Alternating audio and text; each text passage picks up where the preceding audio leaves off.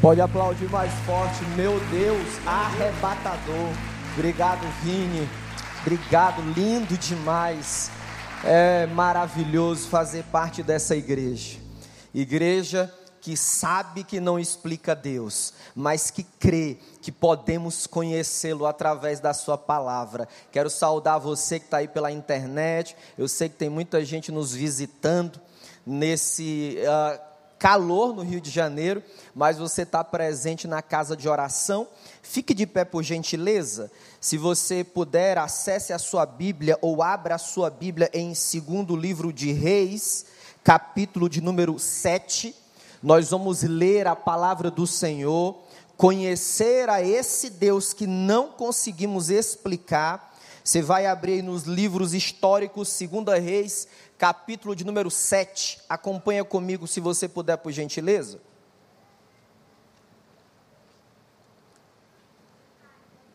Segunda Reis, capítulo de número 7, diz assim a palavra do Senhor.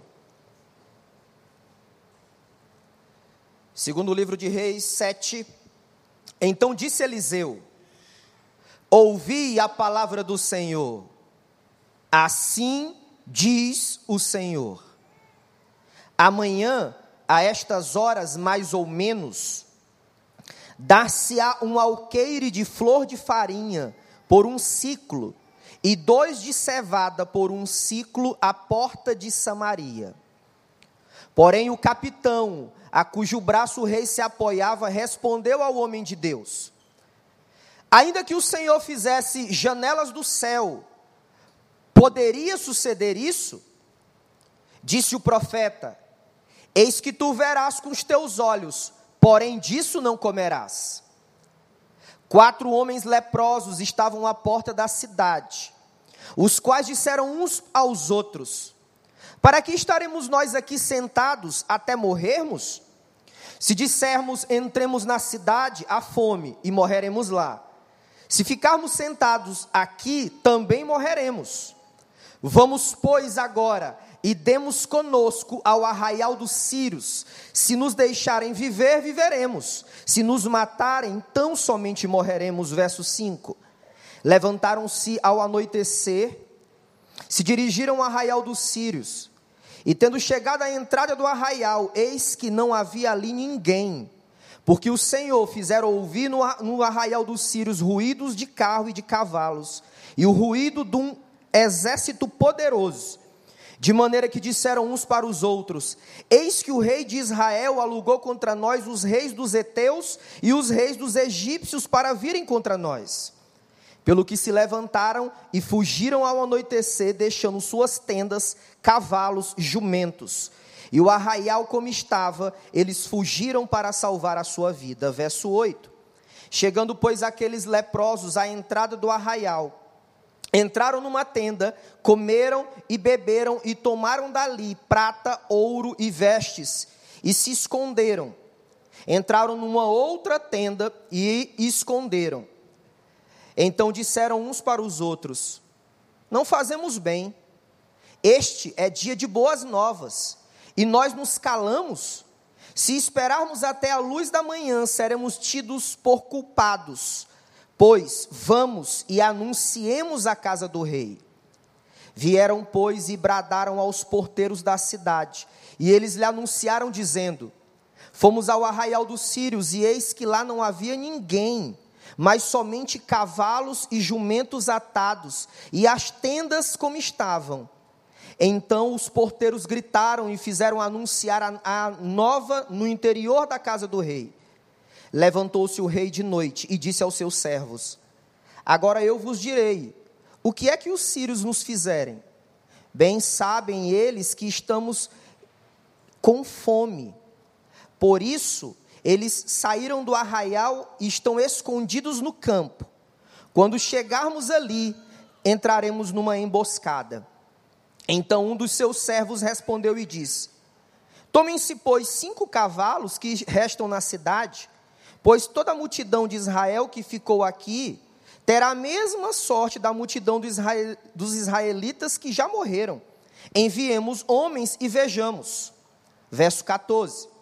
Tomaram, pois, dois carros com cavalos, e o rei enviou os homens após o exército sírios, dizendo: Vão e vejam. Foram após eles até o Jordão, e eis que todo o caminho estava cheio de vestes e de armas, que os sírios na pressa tinham lançado. Voltaram os mensageiros e anunciaram o rei. Então o povo saiu e saqueou o arraial dos sírios, e assim se vendia um alqueire de flor de farinha por um ciclo, e dois de cevada por um ciclo, segundo a palavra do Senhor. Verso 17.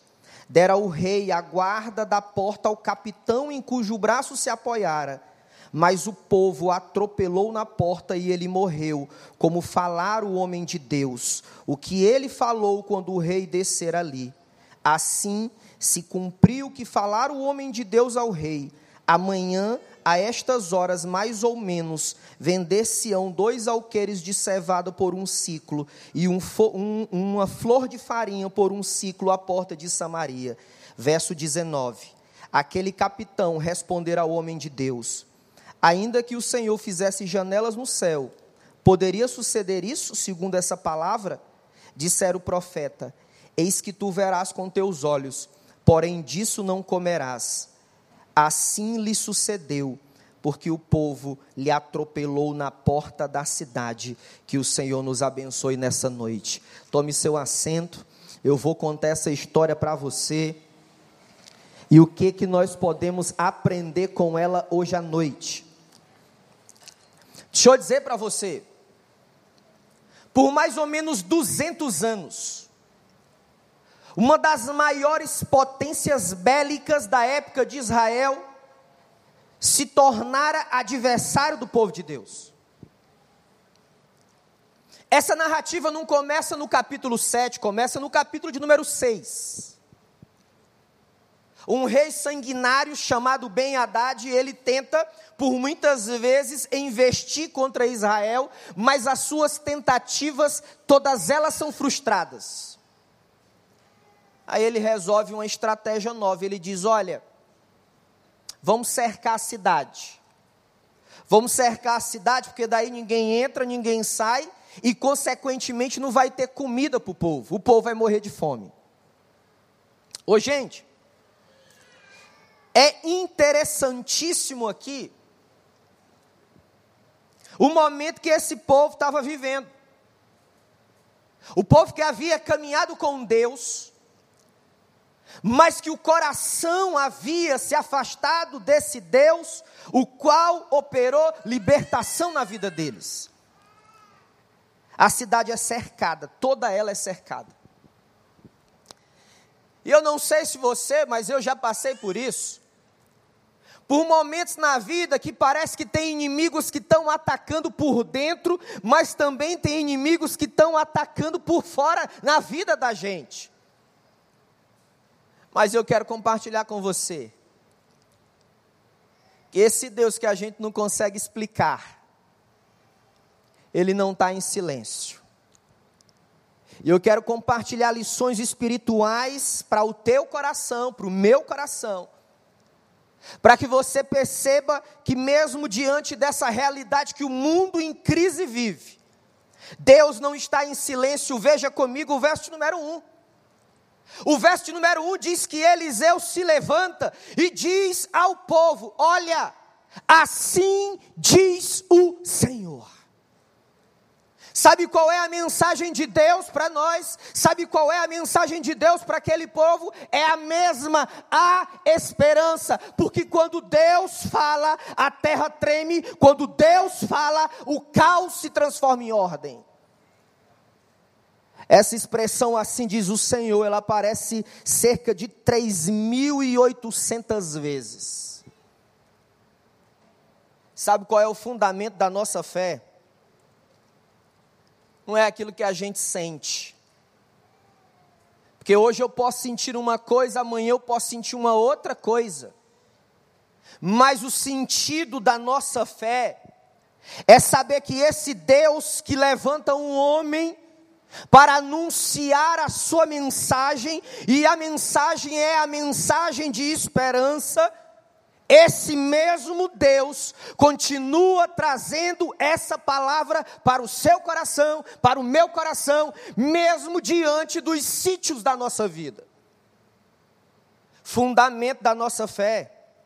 Há dias, há dias, muitos dias, o povo estava com tanta fome, tanta fome. Sabe o que estava acontecendo ali dentro da cidade? A cabeça de um jumento e as fezes de um pombo estavam sendo compradas por mais ou menos dez meses de trabalho. Pensa comigo nisso. Pensa o tamanho do desespero no corpo, a, a carne gritando por pão, porque nós precisamos de pão, mas também o desespero e o caos na alma.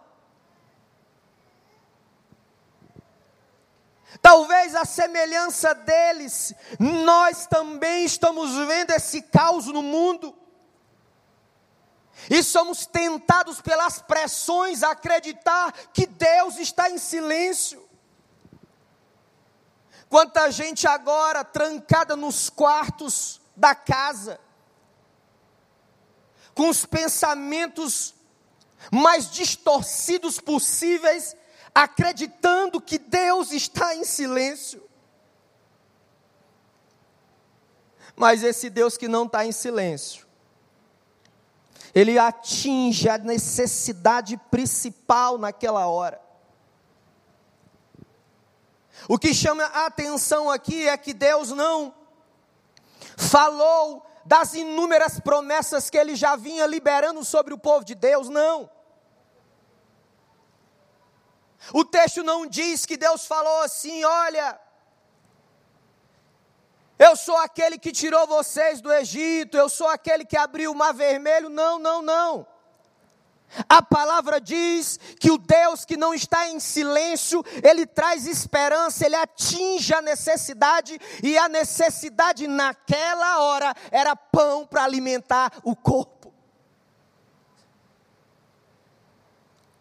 Ô gente, a ciência só comprova aquilo que a palavra de Deus já revelou. Pirâmide das nossas necessidades, o que que está aqui, ó, como necessidade principal? É a comida. Mas depois da comida vem o afeto, vem a segurança vem a validação como seres humanos, e talvez uma pergunta para nós é assim: qual é a nossa necessidade hoje à noite? Para uns é paz, para outros é consolo, para outros é restauração, para outros é provisão, para outros é libertação, no nome de Jesus. Qual é a necessidade que temos? Uma coisa eu sei, mesmo no caos que Israel estava envolvido, cercado, mesmo no caos do mundo, mesmo no caos na sua família, ou caos no seu coração, o Deus majestoso, o príncipe da paz, o Pai da eternidade, tem mensagem para você nessa noite, e a mensagem é de esperança para o teu coração. Mas eu quero que você veja o que, que acontece quando a mensagem de Deus é liberada? O profeta libera a palavra de Deus. E no versículo 2 diz que o capitão que estava apoiando o rei, olha aí você que está liderando organizações, empresas, é um líder. Deus te colocou em posição de liderança, inclusive na sua casa. Cuidado com quem está ao seu lado. Tinha um capitão, e o capitão ele liderava, Léo, três, três partes do exército.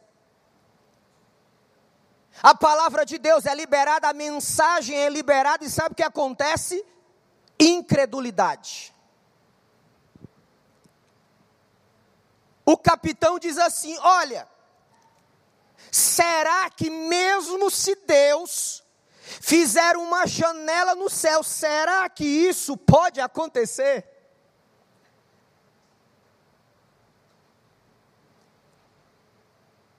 Anota aí nas tábuas do teu coração. Eu preciso parar a bola aqui e explicar isso. Existe uma diferença enorme entre incredulidade, crendice e fé. Se você quiser, pode anotar isso daí.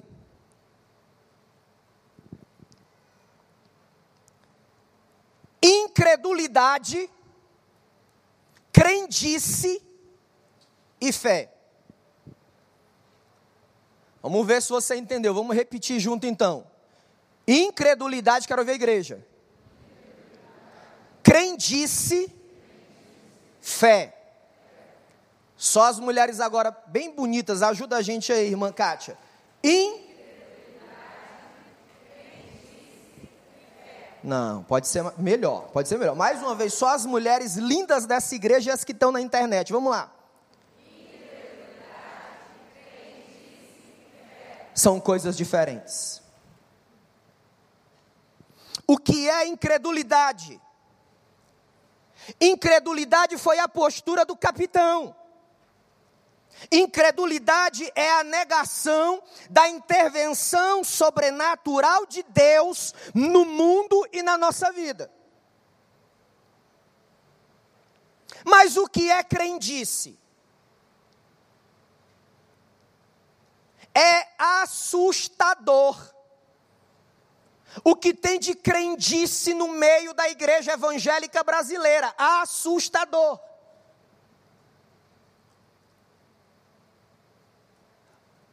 Crendice é quando eu atribuo à fé aquilo que é de responsabilidade humana. Vou explicar para você. Há uns anos atrás me deparei com essa situação. Vi uma pessoa não estava se sentindo bem fisicamente, cambaleando, na verdade na rua. Obviamente, não era tempo da pandemia, me aproximei para tentar prestar ali o socorro necessário. E perguntei à pessoa: o que está acontecendo? Como é que eu posso lhe ajudar? Aí a pessoa me respondeu assim: Não, eu só estou com um pouco de dor de cabeça. Falei, então é melhor você sentar aqui até as coisas melhorarem para você. E eu recebi a seguinte resposta: não, não. Jesus vai me curar agora aqui. Falei, olha, eu creio que ele pode fazer isso aqui agora na sua vida. Mas tem uma farmácia aqui. A gente não pode caminhar um pouquinho até a farmácia, comprar um analgésico para você tomar e Jesus também não está curando a senhora? O que é isso? É crendice. Mas o que é fé? Fé bíblica. Uma fé cristã. É quando eu tenho consciência de quem é Deus, daquilo que Ele é, daquilo que Ele faz, daquilo que Ele tem interesse em fazer, sem anular as minhas responsabilidades. Oh, gente, nós precisamos nos voltar à palavra de Deus. Porque Ele não está em silêncio, Ele continua falando com a sua igreja. Que conselheiro que o rei tinha do lado dele. Mas sabe que enche o meu coração de esperança? É porque a fé bíblica. Ela me lembra Jeremias 33, 27. Existe algo difícil demais para mim, diz o Senhor. A fé bíblica me lembra Lucas capítulo 1, verso 37. Para Deus não há impossíveis. A fé bíblica me lembra Mateus 19, 26. Para o homem pode ser impossível, mas para Deus nada é impossível. Você crê nisso? Se você quer viver uma fé bíblica, aplaude o nome de Jesus, celebre o nome de Jesus, é pela palavra. Ele não está em silêncio. Tem uma mensagem, a mensagem confronta a incredulidade, mas o texto tem uma virada tremenda, verso de número 3 até o 7. Tem uma virada tremenda aqui no texto. Sabe o que acontece? Surgem quatro leprosos na história. Pensa comigo, o povo está cercado com fome. Deus traz uma mensagem de esperança. O capitão diz: olha, isso não pode acontecer. O texto vira, a história vira, porque Deus não está em silêncio. E os quatro leprosos surgem na porta da cidade. Sabe o que significa? Ação, atuação, mover, movimento, decisão, resolução. Aí o que que acontece? Esses homens que estavam separados do povo, esses homens que tinham insensibilidade nas partes do corpo, porque estavam leprosos, esses homens que tinham partes deformadas, provavelmente no rosto, eles estão ali na porta da cidade, e eles começam a conversar. Pastor Douglas, para mim, as nossas células, os nossos encontros serão poderosos, serão manifestações grandiosas da glória de Deus se tiver elementos dessa conversa. Quais são os elementos dessa conversa? Um olha para o outro, aquele olha para esse, esse olha para que está aqui. E eles falam o seguinte: olha, se a gente ficar aqui, nós vamos morrer. Se a gente entrar lá na cidade, a gente morre também. Então vamos fazer o seguinte: Vamos no acampamento da maior potência bélica dos nossos tempos e vamos ver o que, que vai acontecer por lá. Quais são os elementos dessa conversa? Primeiro, uns aos outros. Uns aos outros. Segundo elemento dessa conversa, eles não estão transferindo responsabilidade para ninguém. Eles não estão ali, os quatro, procurando assim, ah, mas e se fosse assim? Ah, mas se fosse dessa maneira? Não, não. Eles estão chamando a responsabilidade para eles. O terceiro elemento dessa conversa, sabe o que eles fazem? Eles avaliam a situação de maneira realista. Imagina aí um bate-papo com a tua esposa em casa para tratar pautas difíceis. E tem um quarto elemento nessa conversa eles não ficam lambendo as, as feridas deles. Porque eles aqui tinham provavelmente feridas, inclusive na alma. Imagina você descobrir, naquela época você estava com lepra, o doutor Paul Brand, ortopedista, neurocirurgião, escreveu um livro lindo chamado A Dádiva da Dor. Ele estudou muito essa questão da lepra que atualmente se chama hanseníase a partir dos estudos desse uh, renomado médico. E ser posto para fora de casa. Imagina comigo um negócio desse. Então eles não transferem responsabilidades, eles avaliam de maneira realista e eles fazem aquilo que a gente precisa fazer. Perguntas difíceis para si mesmos. Já pensou isso, Alain? Eles estão fazendo os quatro perguntas difíceis. Deus não está em silêncio. Ele tem uma mensagem de esperança que confronta a incredulidade e nos chama a responsabilidade, a movimento, a decisão de mudarmos a história das nossas vidas. Mas o problema é que nós temos dificuldades de aplicar isso nos nossos encontros e nas nossas conversas. Mas uma das coisas mais lindas, mais lindas da tomada de decisão desses homens, é que eles escolhem depender da misericórdia. Oh, meu Deus. Essa gente não tem opção.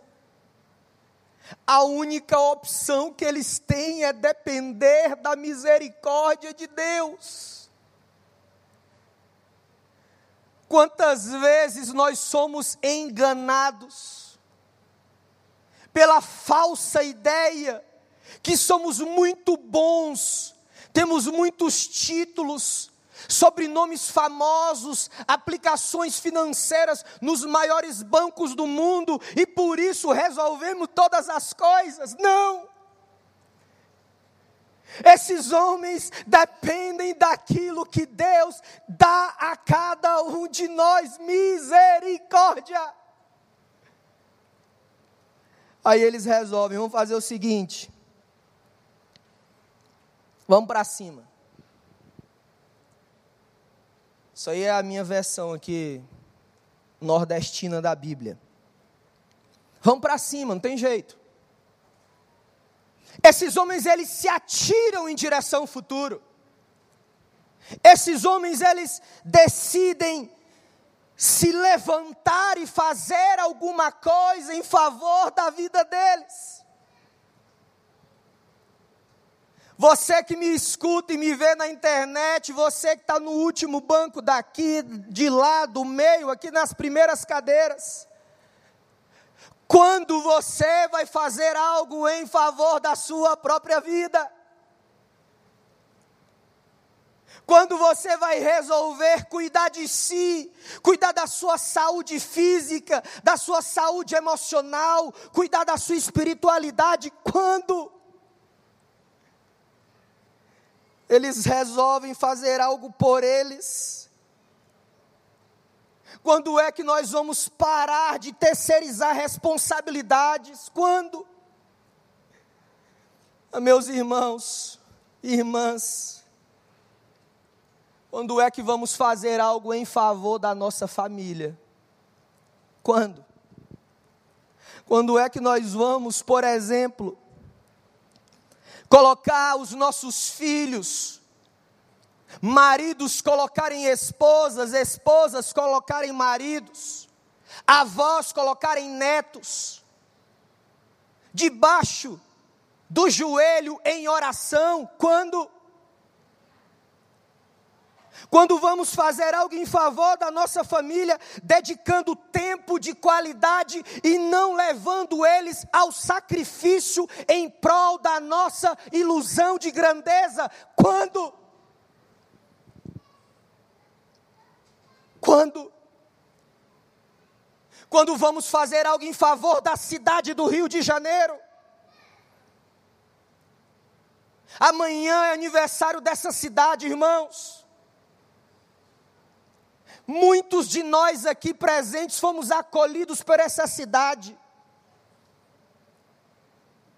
Eu tenho tantas boas memórias. Ao longo desse tempo aqui com a minha esposa, meus dois filhos nasceram aqui na cidade. E eu me sinto parte da cidade. Foi aqui que eu aprendi a sofrer, vendo o Fluminense jogar no Maracanã. Sofrimento grande. Foi aqui que eu aprendi a chegar para comer feijoada e eu não entendia muito bem, eu achava esquisito aquele negócio. É a orelha aqui, é o caldo aqui, é o feijão aqui, eu achava aquilo estranho. Mas eu aprendi a gostar da feijoada daqui também. Mas quando é que nós vamos fazer algo pela cidade? Não perpetuar estruturas perversas de poder esses homens resolveram fazer alguma coisa. E você? Quando vai fazer? Aí essa dessas histórias épicas. Eles saem, eles dizem assim: olha, vamos para cima, é o jeito.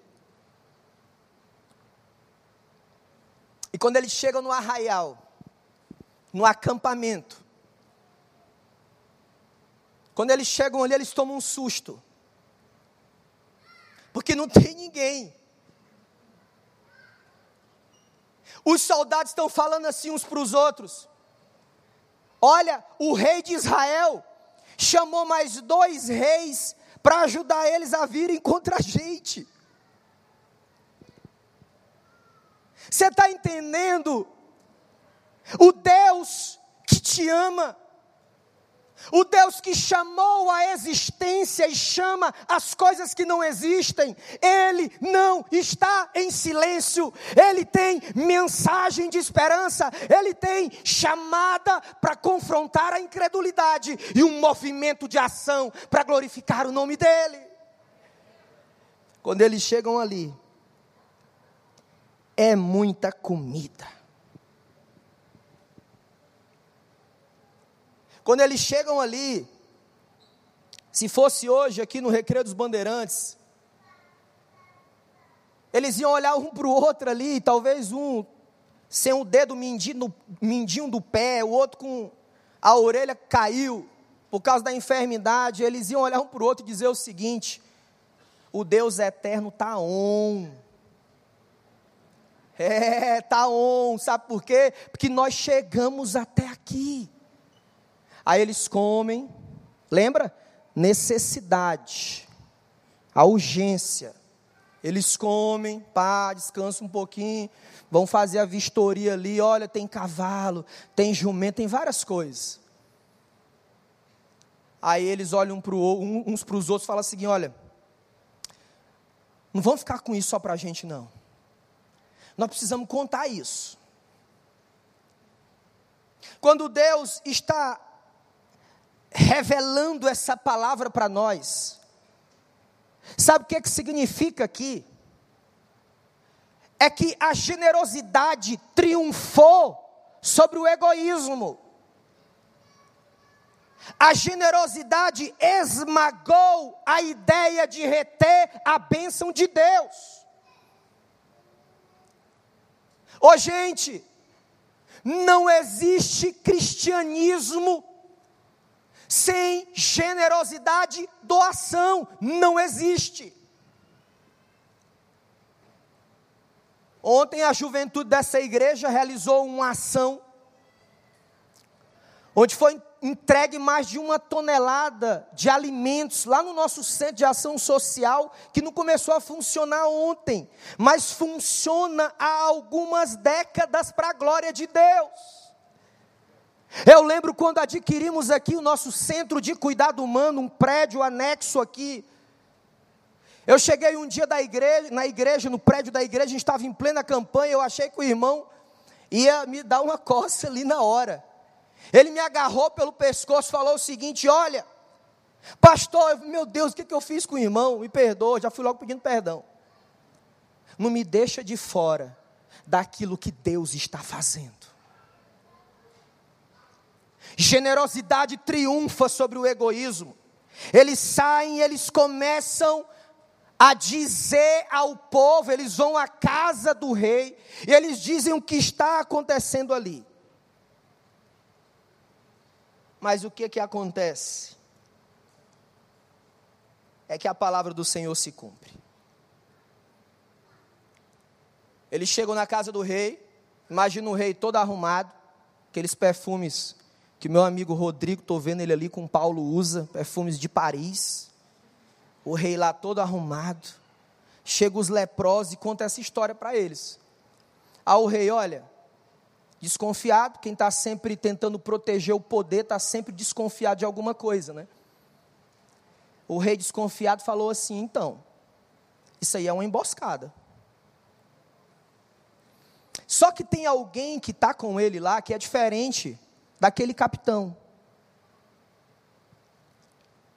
Essa pessoa que nós não temos o nome aqui, fala o seguinte: vamos fazer assim. Tem uns cavalinhos aí. Vamos colocar a turma em cima desses cavalos e vamos deixar eles verem o que está acontecendo. Ô, gente, o Deus que não está em silêncio, ele promove aqui libertação. Você está entendendo o que está acontecendo? Você está entendendo o movimento do Senhor? Por amor a você, por amor a mim. Quero convidar você a orar comigo. Nós vamos ouvir uma canção. E eu quero contar uma história para você.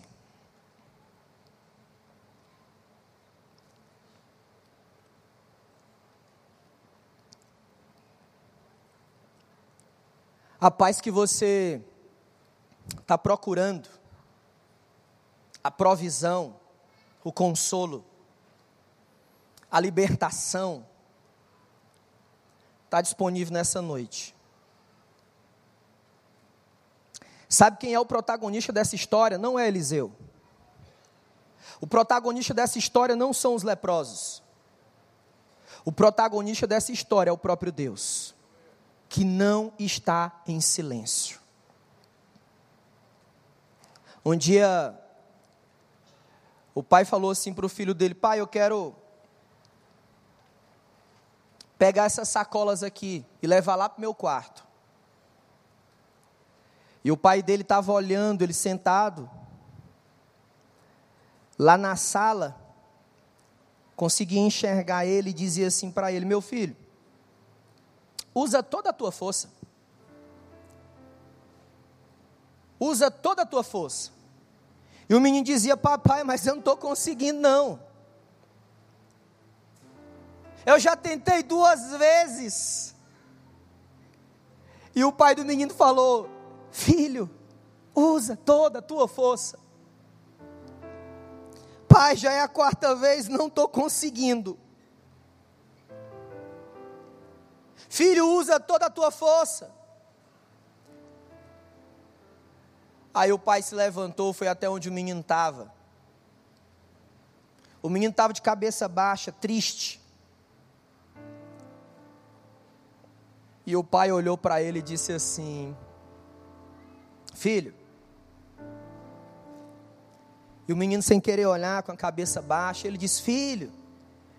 O menino olhou o pai dele pai dele estendeu assim a palma da mão e fez assim, ó: Filho, usa toda a tua força.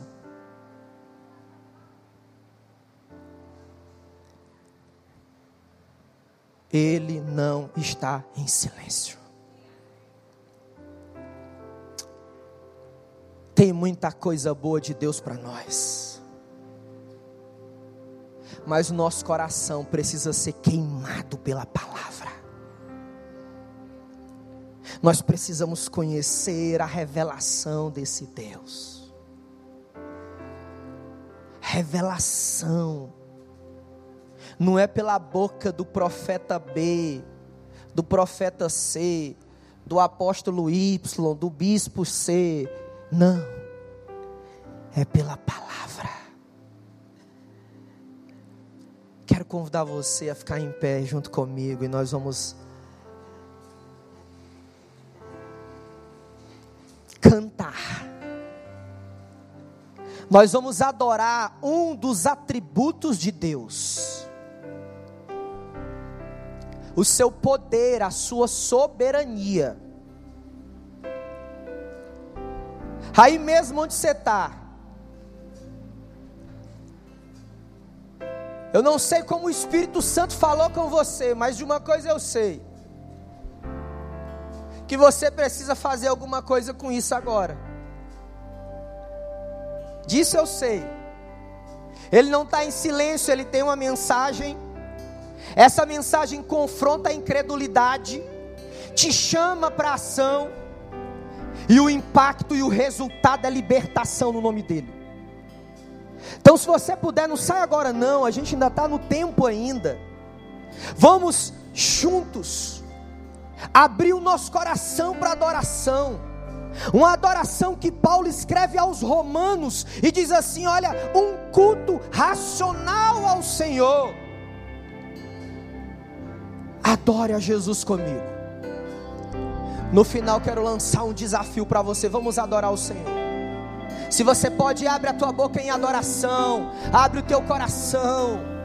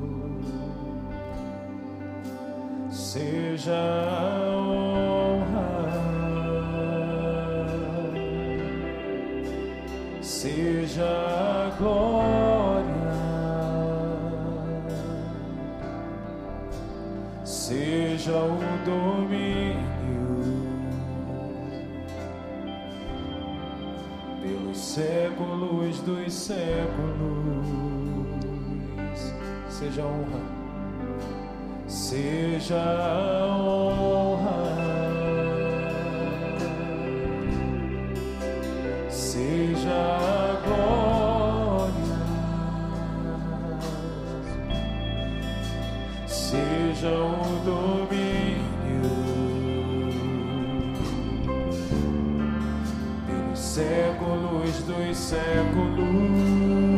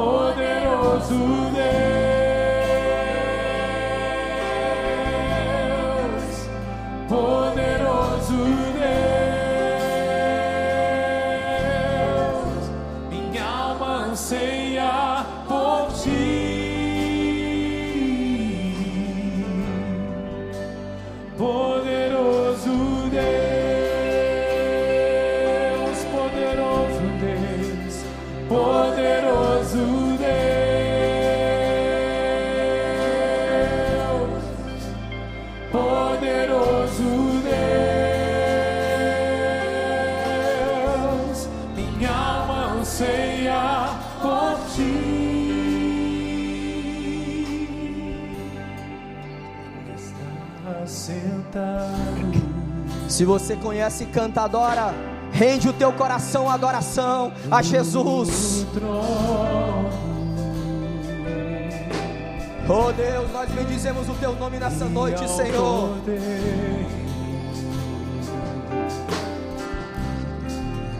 Seja o louvor,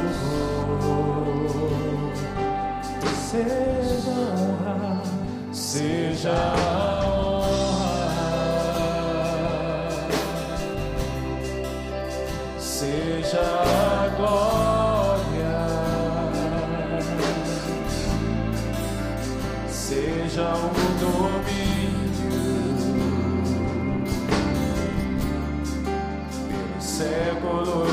séculos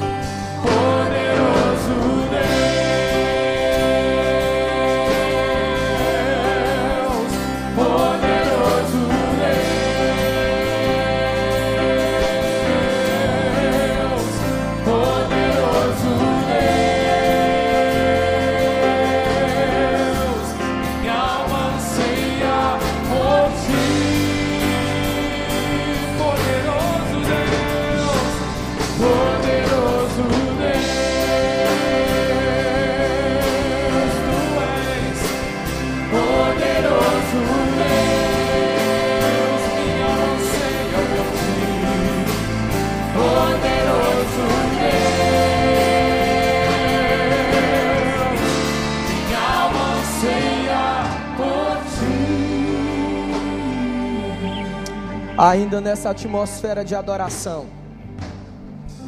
Sabe como é que essa história termina? Diz que tem comida para todo mundo, tem farinha, tem cevada. Mas sabe o que que é lindo?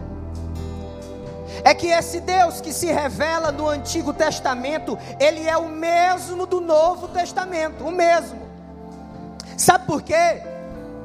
Porque Hebreus diz que esse Deus, ele se revelou em Jesus de maneira plena, plena. Jesus presente no nosso meio, promovendo libertação na nossa vida. Então eu quero que você curve a sua fronte agora. E quero desafiar você que diz: Olha, pastor, eu quero conhecer, eu quero obedecer, eu quero seguir a esse Deus, eu quero render a minha vida em obediência a Ele, mesmo consciente dos muitos desafios que eu tenho pela frente, desafios dentro de mim e desafios que estão ao meu redor. Se você quer entregar aquilo que você é, aquilo que você tem ao governo de Jesus, eu quero pedir que você faça um gesto com uma de suas mãos, levantando, se você puder, assim a mão direita, eu quero ver você. Enquanto nós estamos ainda nessa atmosfera de adoração, ergue assim teu braço, eu quero te ver. Ergue o teu braço direito com coragem, assim com muita calma. Estou vendo gente lá na ponta. Ergue, eu vou andar aqui, eu quero ver você. Estou vendo aqui, estou vendo ali, estou vendo aqui na frente. Ergue com coragem, estou vendo lá atrás. Estou vendo lá na porta do meio. Ergue com coragem, estou vendo ali, já vi, você balançou a sua mão, estou vendo você. Se você diz, olha, eu quero caminhar em obediência, em santidade diante do Senhor, porque eu creio nesse Deus Santo que não está em silêncio. Você pode baixar a sua mão. E à medida que nós vamos louvar essa refrão, você vai corajosamente sair do seu lugar. Você vai vir aqui, ó, espaçadamente. Eu quero orar junto com você. Pode sair do seu lugar em nome de Jesus. Eu quero orar junto com você enquanto a gente continua cantando. Pode sair em nome de Jesus. Pode sair se você levantou a sua mão. Pode vir, pode sair em nome de Jesus. Eu quero orar por você. Pode vir aqui em nome de Jesus. Pode vir, estou ouvindo um casal aqui na frente. Pode vir em nome de Jesus. Se Deus falou com você, pode vir. Pode vir em nome de Jesus.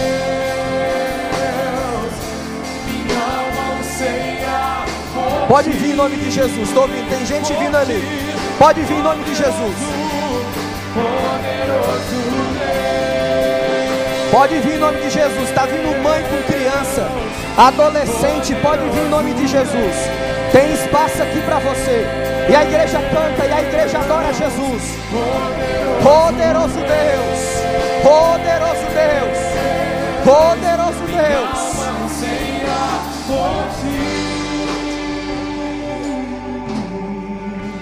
Ergue assim a tua mão direita como quem tem coragem na frente dessas pessoas aqui. Isso. Pai, nós te agradecemos porque tem coisas que o Senhor faz no nosso quarto, mas tem coisas que o Senhor faz quando nós estamos juntos como igreja. Quando estamos juntos, ó Deus, cadeias são quebradas.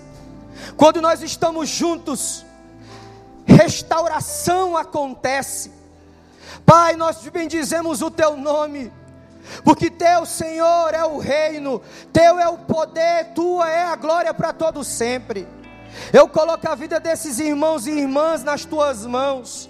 Pai, batiza eles no teu Espírito Santo para salvação. Deus, nós continuamos clamando a Ti. Distribui dons espirituais à tua igreja para edificação do corpo. Nós não vamos recuar, Senhor. Nós vamos continuar anunciando a vinda de Jesus, o Salvador, porque cremos que esse dia chegará. Os céus se rasgarão do Oriente ao Ocidente. Todo joelho vai se dobrar, toda língua língua vai confessar que Jesus Cristo é o Senhor. Pai, continua, Senhor, nos abençoando, livrando, protegendo, ensinando a cada um de nós a seguir nos teus caminhos. E nós dizemos juntos assim no nome de Jesus. Aplauda o nome dele. Deus abençoe vocês. Deus abençoe demais. Graças a Deus. Você vai embora cantando, não é isso, André? Vamos colocar o pessoal para ir para casa cantando. Você que sabe, você é que manda aqui. Diz que o maior culto começa agora lá fora, não é isso?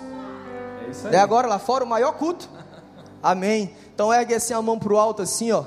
Que o amor de Deus, as doces e eternas consolações do Espírito Santo estejam sobre você e todo o povo de Deus espalhado pela face da terra. Deus te abençoe. Quinta-feira, celebrando a vida, vem com a gente, fica na paz, Deus te abençoe. Aleluia! Ele é o nosso Galileu!